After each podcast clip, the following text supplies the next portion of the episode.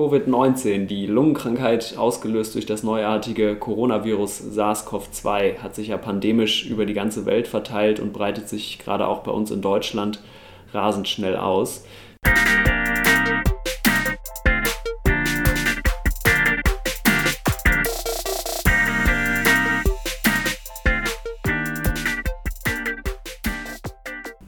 Wir wollen in dieser Folge des Infektiopods erstmalig über Covid-19 reden. Und zwar besonders über die Geschichte und Entwicklung der Viruserkrankung und die Epidemiologie und vielleicht ein bisschen was zur klinischen Präsentation sagen. Wir, das sind Till Koch und Stefan Schmiedel aus dem UKE in Hamburg und vielleicht stellen wir uns einmal kurz vor. Genau, mein Name ist Till Koch und ich bin Facharzt für Innere Medizin und äh, arbeite in der äh, Sektion für Infektiologie. Stefan Schmiedel ist mir per Telefon zugeschaltet. Für uns ist das auch neu, äh, diese Art von technischer Lösung und wir probieren mal, wie gut das funktioniert. Vielleicht stellst du dich einmal kurz selber vor, Stefan. Ja, Till, danke, dass du das organisiert hast. Ich bin ganz aufgeregt, dass wir jetzt mal eine Fernschaltung eingerichtet haben, um einen Podcast aufzunehmen. Sehr gespannt, wie gut es wird. Ich bin Stefan Schmiedel, ich bin klinischer Infektiologe am Klinikum Eppendorf in Hamburg und bin dort einer von denen, die sich schwerpunktmäßig mit der Bewältigung der Corona-Infektion 2020 in Deutschland beschäftigen und seit Tagen mit eigentlich nichts anderem beschäftigt, als unser Klinikum darauf vorzubereiten dass wir mit einer großen Anzahl von Corona-infizierten Patienten zurechtkommen können. Heute ist der 14. März 2020 und es ist wichtig, das Datum dazu zu sagen, weil tatsächlich unser Wissen und unsere Strategien, wie wir mit den Erkrankten mit Corona-Infektionen umgehen wollen, eigentlich jeden Tag zunimmt und wir uns ständig an neue epidemiologische Situationen anpassen müssen. Was die Sache sehr interessant macht, was aber auch äußerst schwierig und zeitraubend ist, ständig seine Maßnahmen an neue Erkenntnisse anpassen zu müssen. Genau, weil die ganze Erkrankung würde ich, habe ich so wahrgenommen, ist eigentlich ja schon seit Januar diesen Jahres ganz breit in der Öffentlichkeit, hat schon ganz viel breite Aufmerksamkeit erfahren, aber eigentlich erst in den letzten Tagen ist diese Erkrankungswelle so voll und ganz auch wirklich in Deutschland angekommen. Also zum einen, zum einen was die Fälle angeht, zum anderen aber auch was die Auswirkungen für das ganz persönliche Leben von jeder und jeder von uns äh, angeht. Genau. Und das ist wirklich, glaube ich, eine ganz neue Situation. Das hat einfach noch nie jemand auf der Welt, würde ich sagen, so erlebt im Moment. Man kann es vielleicht ein bisschen mit der, mit der ähm, spanischen Grippe von 1918 vergleichen. Ähm, aber das war natürlich ganz anders damals. Das war eine ganz andere Welt. Aber ja, das heißt, da ist ganz viel im Fluss. Ne? Ja, das ist richtig. Und wir sind hier in Deutschland ganz am Beginn der Epidemie. Wir haben tatsächlich durch äh, eine breite Testung gesehen, wie die ersten Fälle nach Deutschland importiert wurden. Und wir haben tatsächlich die einmalige Situation, dass wir die Infektionsketten einer ganz frühen Epidemie und wie wir jetzt wissen, einer Pandemie, das heißt einer Epidemie, die sich weltweit explosionsartig verbreitet, studieren zu können und daraus lernen zu können.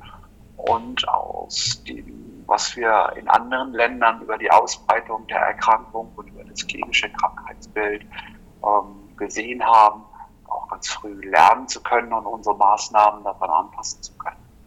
Ja. Vor 14 Tagen sind ja die ersten importierten Infektionen in Süddeutschland, in Bayern aufgetreten. Zwei einzelne Eintragungen hat es da gegeben. Und in den letzten Tagen kommt es zu einer explosionsartigen Zunahme von Fällen. Aber noch immer können wir die Infektionsketten in Deutschland ähm, erkennen und die Zusammenhänge zwischen den Infizierten erkennen. Wir sehen allerdings auch jetzt schon, wie sich die Erkrankung in Deutschland verbreitet und dass es sicherlich nicht gelingen wird, durch Containment-Maßnahmen die Ausbreitung in der Bevölkerung zu verhindern. Ja, genau. ich denke, das ist vielleicht wichtig, ich oder ich fände es gut, wenn wir ähm, am Anfang trotzdem nochmal so eine ganz grundlegende Einführung in die Thematik machen, wie wir es bei den anderen Infektsupport-Folgen auch gemacht haben. Ich sage nur nochmal ein, zwei Sachen zu den äh, Coronaviren an sich und dann gehen wir ein bisschen zur Epidemiologie über. Die Coronaviren ist ja eine Virusfamilie mit verschiedenen Unterspezies. Es sind einzelsträngige RNA-Viren, die eine Hülle haben und die wir eigentlich schon relativ lange kennen. Seit den 1960er Jahren kennen wir die.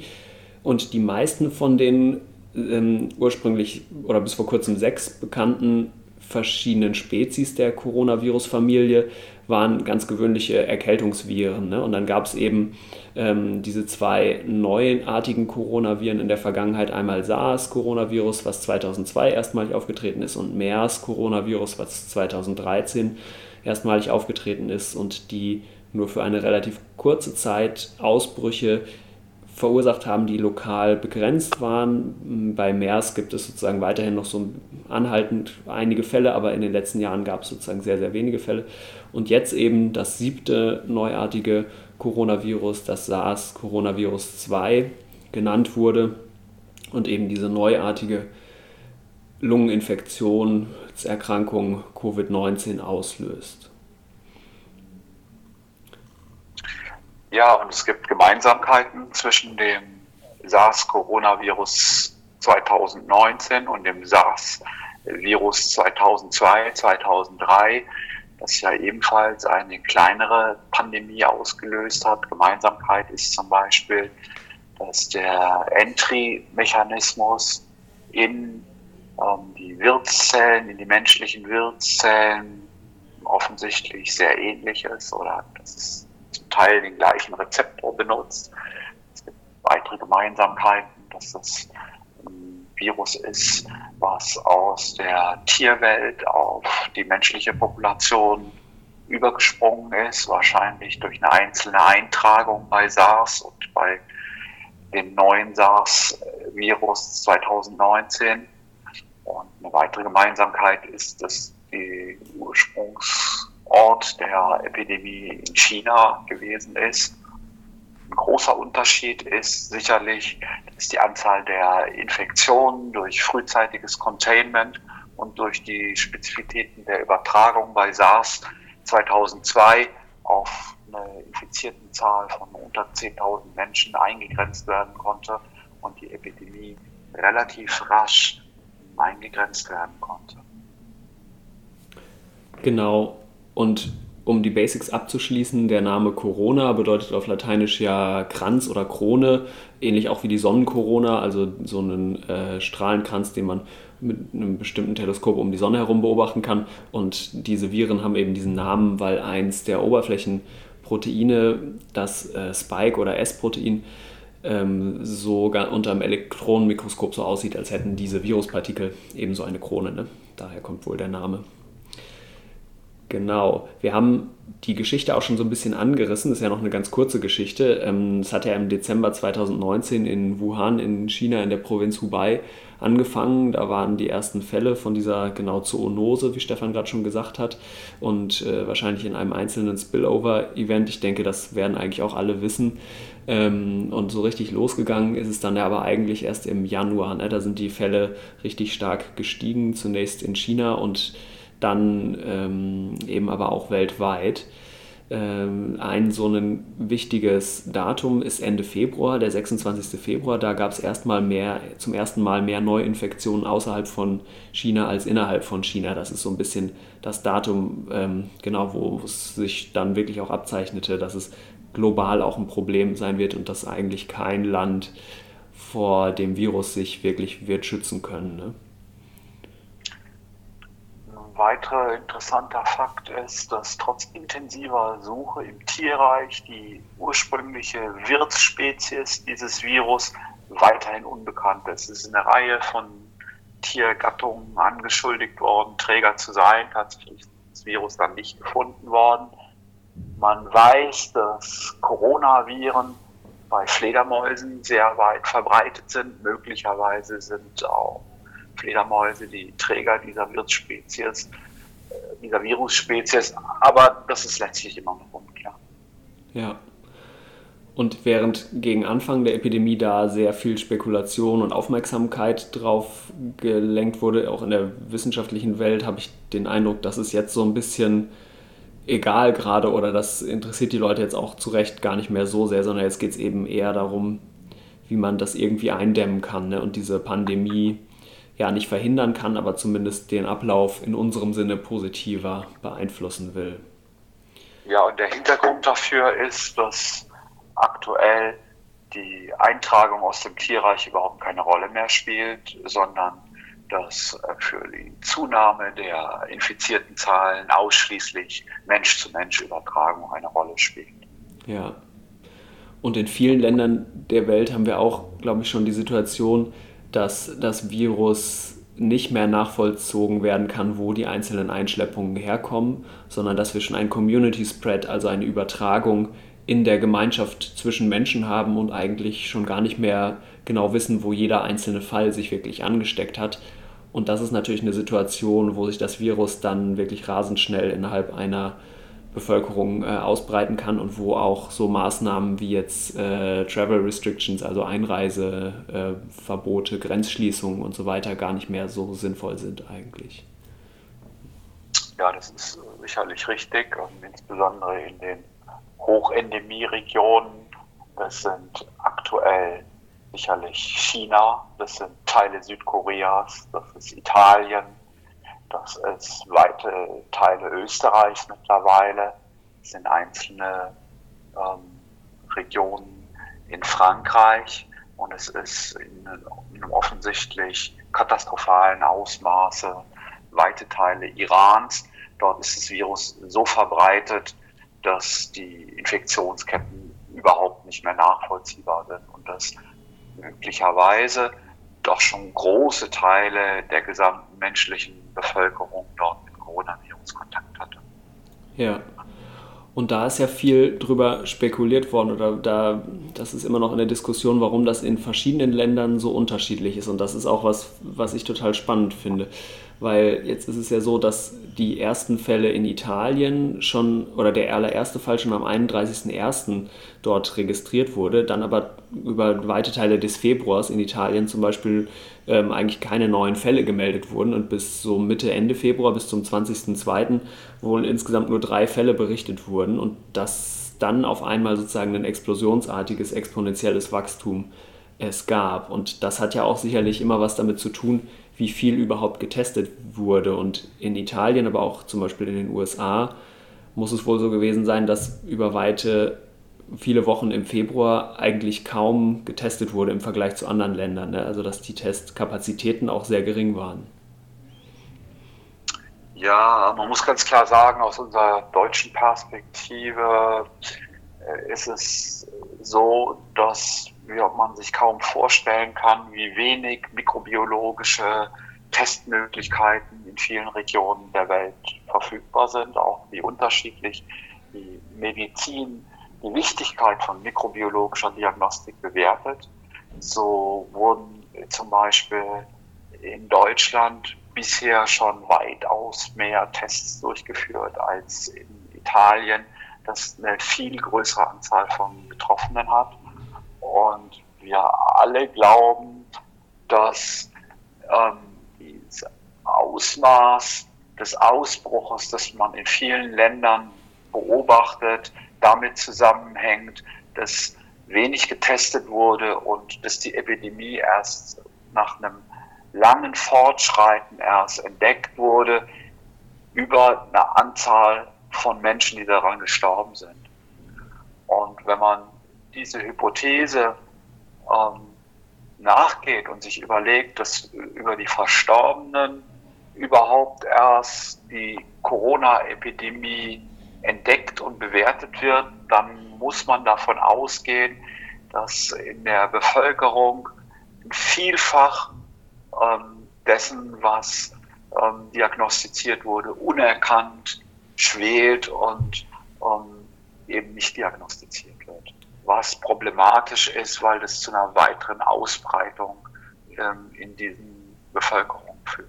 Ja, Genau, in den USA zum Beispiel ist das, glaube ich, relativ klar. Da waren die allerersten Fälle, die man überhaupt registriert hat, waren welche, wo man den, die Einschleppung überhaupt nicht mehr äh, nachvollziehen konnte. Das heißt, es waren Fälle, die schon als Community Spread aufgetreten sind, sowohl an der Westküste als auch an der Ostküste.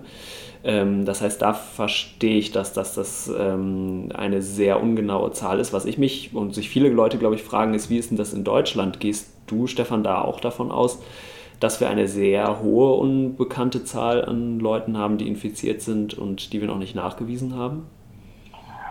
Nee, das scheint hier überhaupt nicht der Fall zu sein. Man hat ja sowohl nach den ersten Fällen in Bayern dann also exzessiv nach Kontaktpersonen gesucht und hat große Kollektive von äh, Kontaktpersonen und der Umgebung von den Betroffenen mit molekularer Diagnostik gescreent und hat überhaupt gar keine Infektionen gefunden.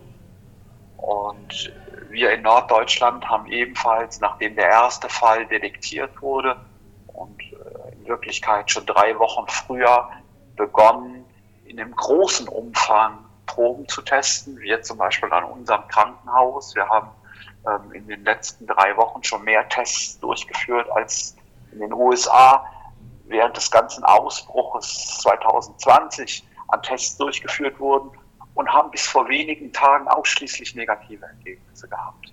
Und man hat in den letzten sieben Tagen jetzt gesehen, wie tatsächlich exponentiell die Rate von Positiven zugenommen hat und sehen jetzt auch mit einigen Tagen Verzögerung die ersten klinisch schwereren Erkrankungen, die auch die ersten Patienten, so krank sind, dass sie auch ins Krankenhaus aufgenommen werden müssen und ein kleiner Anteil von Patienten, die dann auch auf Intensivstationen und in der Regel mit Lungenersatzverfahren ähm, oder assistierten äh, Lungenersatzverfahren äh, therapiert werden müssen.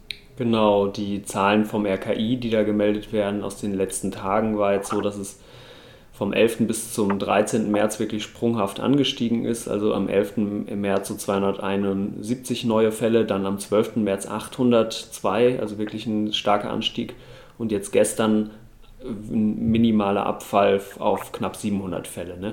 Also genau, das ist natürlich wirklich ein sehr dynamisches Geschehen und wir sind da ganz am Anfang von so einer potenziell sich exponentiell weiter ausbreitenden Kurve. Genau, und bis jetzt sind in Deutschland zumindest glücklicherweise noch nicht viele Leute daran gestorben. Ich glaube, also gestern und vorgestern jeweils fünf Leute, was im internationalen Vergleich natürlich nicht so viel ist. Ja. Genau, die Situation in China hat sich jetzt ja schon wieder ähm, ganz in die andere Richtung entwickelt. In China sind die neuen Fälle, zumindest die, die offiziell berichtet werden, fast wieder auf Null zurückgegangen. Also sind natürlich nicht auf Null zurückgegangen, aber die Zahlen, die jetzt berichtet werden, sind sehr, sehr viel niedriger. Die Zahl der Leute, die daran sterben, hinkt natürlich noch etwas nach, weil natürlich viele Leute noch mit der Erkrankung erkrankt sind und noch auf ähm, Intensivstationen im Krankenhaus sind. Genau, aber da zumindest hatte man nach so einem zwischenzeitlichen Plateau auf jeden Fall auch wieder einen deutlichen Abfall gesehen der Fälle. Und das ist, denke ich, auch so die Hoffnung, dass man mit verschiedensten Maßnahmen, zu denen können wir gleich vielleicht noch kommen, die Kurven auch bei uns in so eine Richtung bewegen kann. Ne? Ich glaube allerdings, man muss die Situation in China und was darüber berichtet wird, sehr, sehr kritisch betrachten. Und ich glaube, wir haben zu wenig Informationen, um tatsächlich daraus auch eine Lehre für die Epidemie hier in Europa und speziell in Deutschland ziehen zu können. Ja. Man könnte sich auch vorstellen, dass ähm, das mit ähm, einer unterschiedlichen Informationspolitik zurückliegt, dass jetzt dort die Erkrankungszahlen so zurückgehen und weniger mit Erfolgen der Seuchenbekämpfung oder mit einer Durchseuchung in der Population zusammenhängt. Das sind aber auch Einflussfaktoren, die da möglicherweise eine Rolle spielen.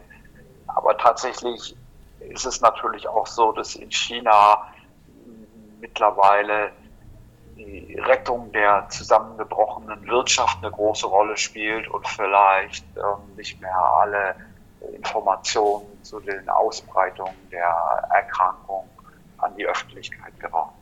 Ja, genau.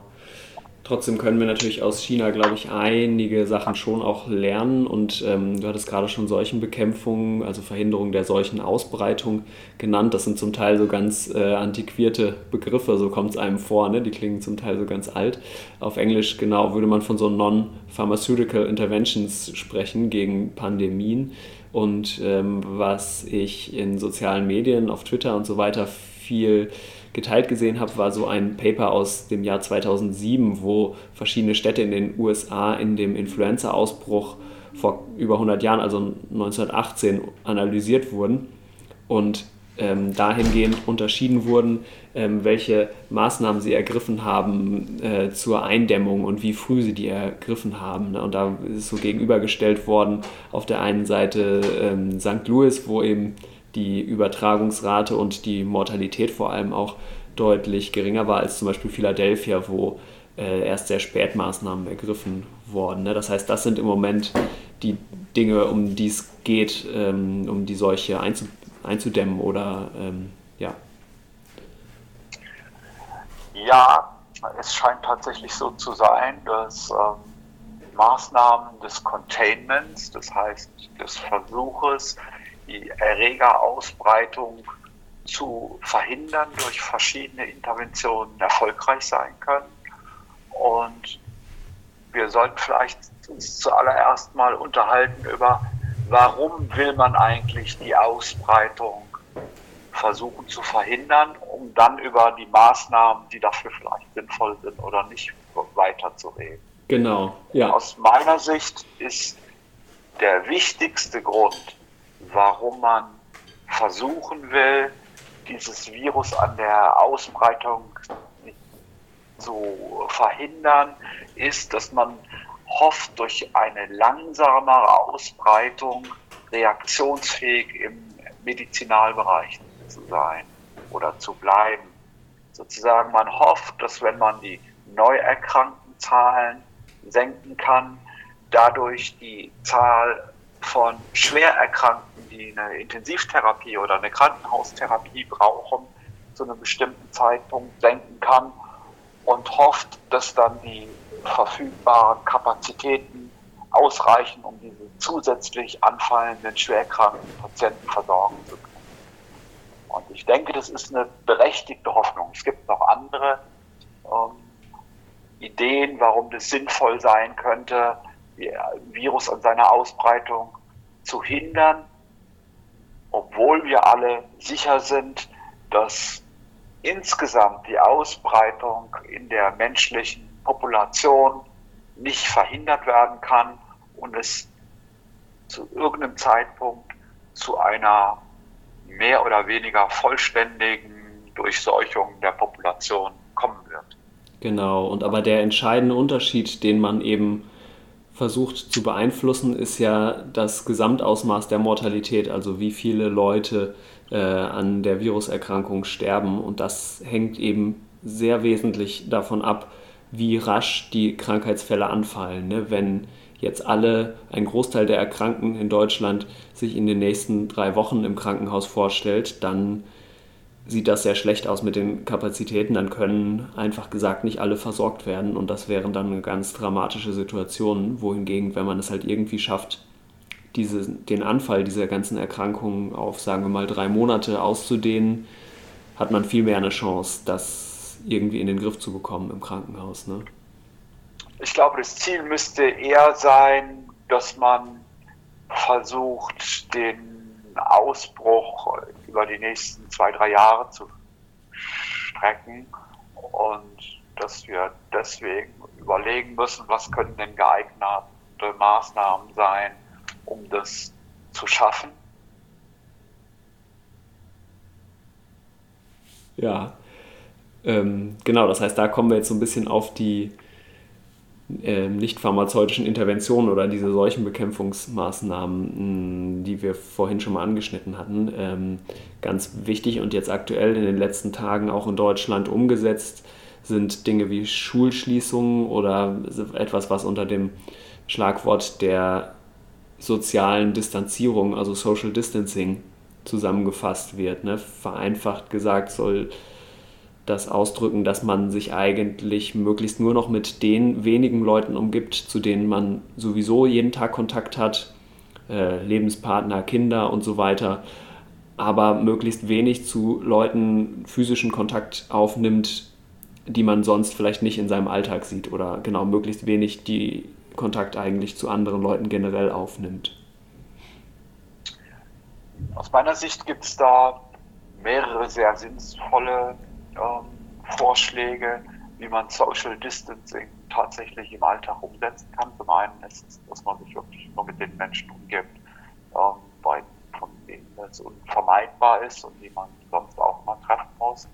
Zum anderen muss man sich natürlich überlegen, muss man zu Veranstaltungen gehen, die nicht wichtig und unaufschiebbar sind, sagen wir Konzerte, sagen wir Kinoveranstaltungen, sagen wir äh, Weiterbildung.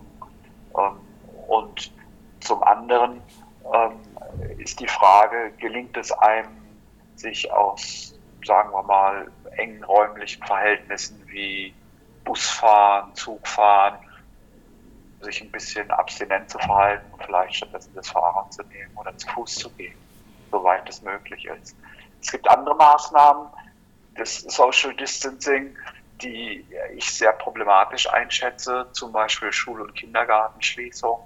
Zum einen, weil mir das keine gute Strategie erscheint, ähm, Schulen und Kindergärten für längere Zeit zu schließen. Und nur dann wäre das sinnvoll. Zum anderen frage ich mich tatsächlich, ob die Sekundäreffekte ähm, davon, nämlich dass die Eltern von Kindergartenkindern und von kleineren Schulkindern dann ihrer Berufstätigkeit nicht nachgehen können oder nur schlecht oder eingeschränkt nachgehen können, sich das nicht gesellschaftlich so negativ auswirkt, dass es vielleicht ähm, die positiven Effekte längst aufwiegt. Zum anderen ähm, muss man sich auch fragen, ob diese Maßnahme überhaupt sinnvoll umgesetzt werden kann, weil die Kinder werden ja trotzdem in Kontakt mit ihren Altersgenossen bleiben und werden trotzdem irgendwo in Gruppen betreut werden. Hm. Ja, das ist interessant, dass du das sagst, weil ich hatte die Diskussion in den letzten Tagen so verstanden, dass es viele schon auch gesagt haben, diese Schulschließungen sind deswegen sinnvoll, ähm, weil die Kinder dann einfach weniger Kontakt mit anderen Kindern haben. Natürlich werden Kinder wahrscheinlich auch weiterhin dann in kleinen Gruppen betreut werden und man wird auch keine hundertprozentige Schulschließung machen können, da würde ich dir auch total zustimmen, sondern zum Beispiel die Mitarbeiter in den Krankenhäusern und in Gesundheitsberufen generell müssen äh, natürlich eine Möglichkeit haben, weiterhin auch Kinderbetreuung in Anspruch zu nehmen und auch sicherlich nicht nur in Gesundheitsberufen, sondern auch in anderen kritischen Versorgungsbereichen der äh, Gesellschaft. Ähm, aber ich, genau, ein, vielleicht kann ein Teil der Gesellschaft schon auch auf ähm, auf eine Kinderbetreuung für ein paar Wochen zumindest verzichten. Ne? Ich betrachte das deswegen äh, kritisch, weil wir müssen jetzt keinen Sprint hinlegen, sondern ich glaube, die Bewältigung der Corona-Pandemie wird ein Marathon. Das heißt, wir müssen über Maßnahmen nachdenken, wie wir nachhaltig und möglicherweise über einen längeren Zeitraum es schaffen können, pandemische Ausbreitung dieses neuen Virus zu verlangsamen. Und in diesem Zusammenhang scheint mir Schul- und Kindergartenschließung kein geeignetes Instrument, ähm, weil man das eben nicht lange Zeit durchhalten kann. Mm. Ja, wir hatten ja schon am Anfang gesagt, die ganze Situation ist so dynamisch, das wird man sicherlich in einer Woche und in zwei vielleicht auch nochmal neu bewerten. Jetzt erstmal haben wir sie aber ja de facto, die Schul- und äh, Kitaschließungen, zumindest in weiten Teilen von Deutschland und auch äh, wir konkret in Hamburg. genau, und zumindest für die nächsten Wochen festgelegt. Ne? Aber wenn das Ganze jetzt noch viele Monate andauert, dann denke ich auch, man wird ja nicht die Schule jetzt für ein Jahr schließen können. Kommen wir aber vielleicht jetzt nochmal zurück auf die aktuelle Situation in Deutschland. Wir können uns ja einmal noch die aktuellen Zahlen angucken. Wir hatten vorhin schon ein paar erwähnt. Ne? Es gibt ja kumulativ, also insgesamt zusammengerechnet in Deutschland über 3000 erkannte Fälle, diagnostizierte Fälle. Ne? Richtig, es gibt über 3000 diagnostizierte Fälle. Wir wissen, wir testen in einem großen Umfang.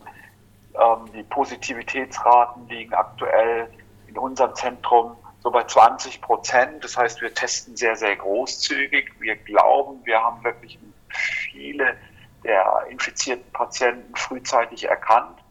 Und das Interessante ist, dass bei, unter diesen 3000 Fällen bisher nur fünf Todesfälle sind. Das heißt, man hat eine Sterblichkeit, die so bei 0,2 Prozent liegt, in der Größenordnung, in der die Sterblichkeit bei Influenza auch liegt, 0,1 bis 0,2 Prozent.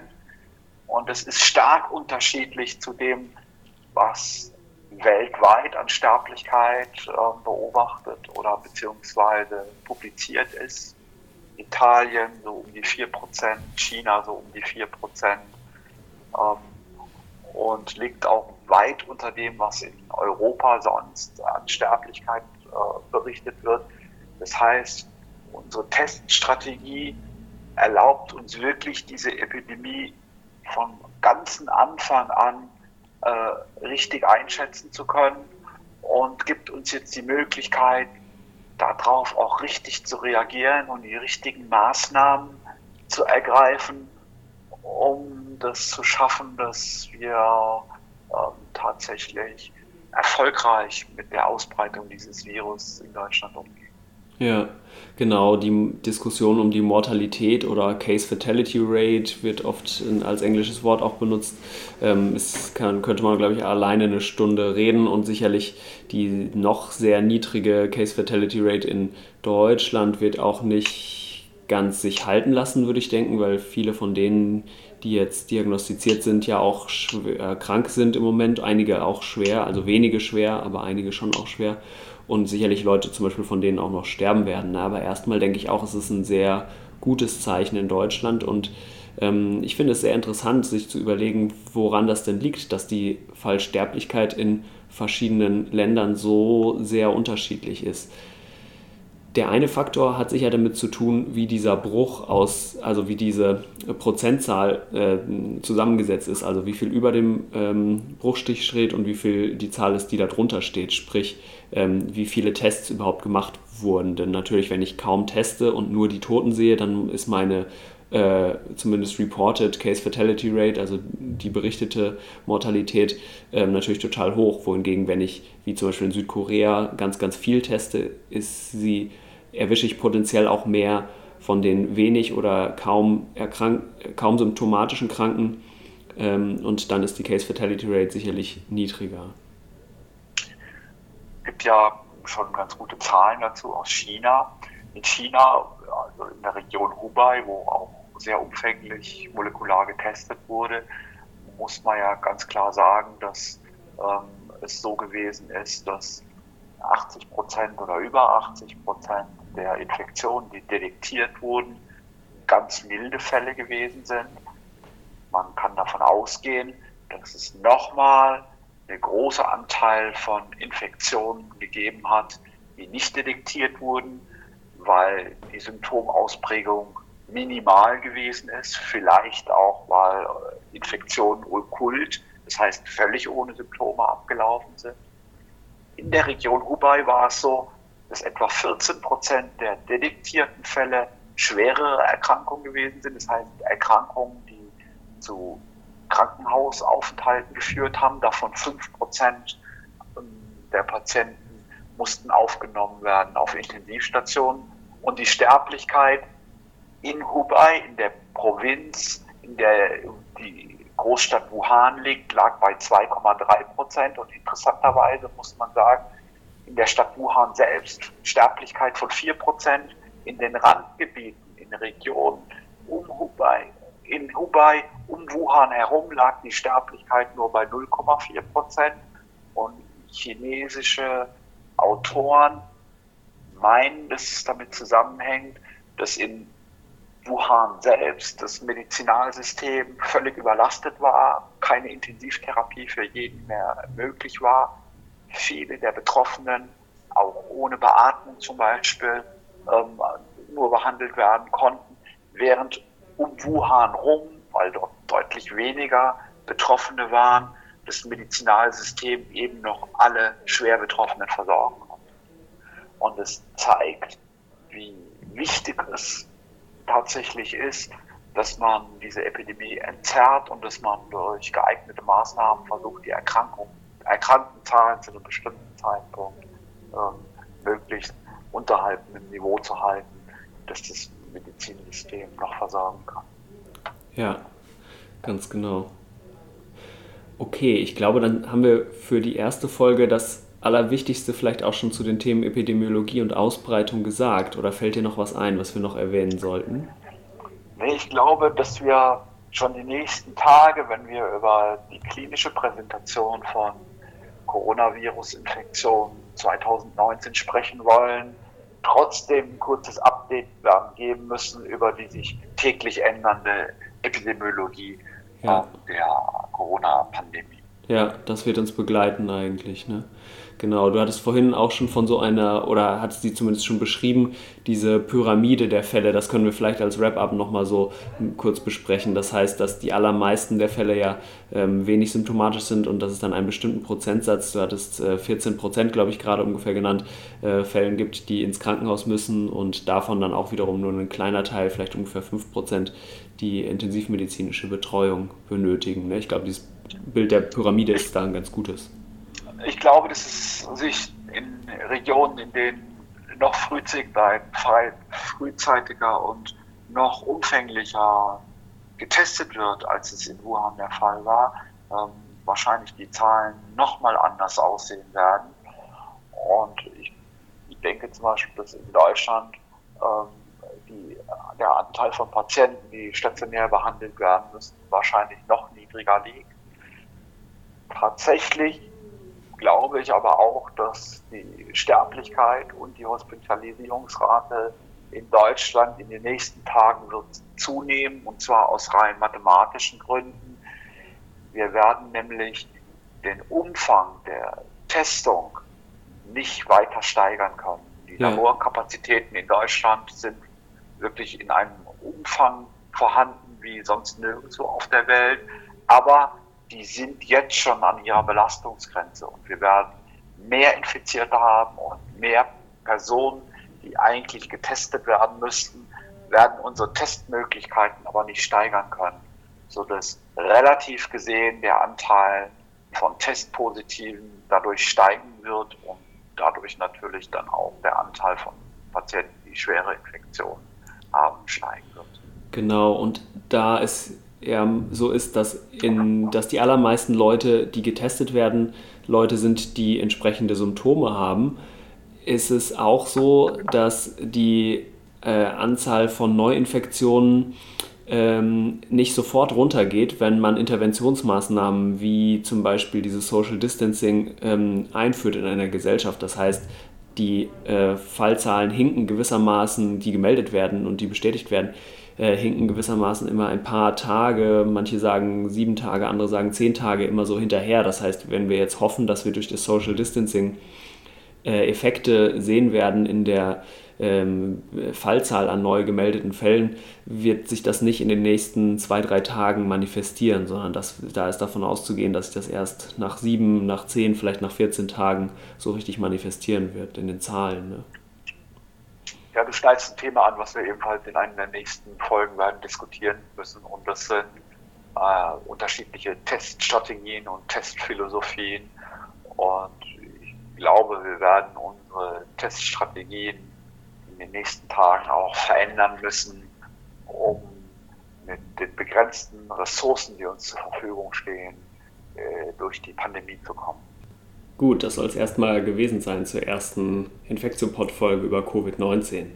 Wenn ihr Fragen habt, Anregungen oder Kritik, könnt ihr sehr gerne eine E-Mail schreiben an info.infektiopod.de und alle Folgen vom Infektiopod und hoffentlich auch die zukünftigen Folgen über Covid-19 findet ihr unter www.infektiopod.de oder wenn ihr bei Spotify oder iTunes Infektiopod eingebt, solltet ihr es auch finden.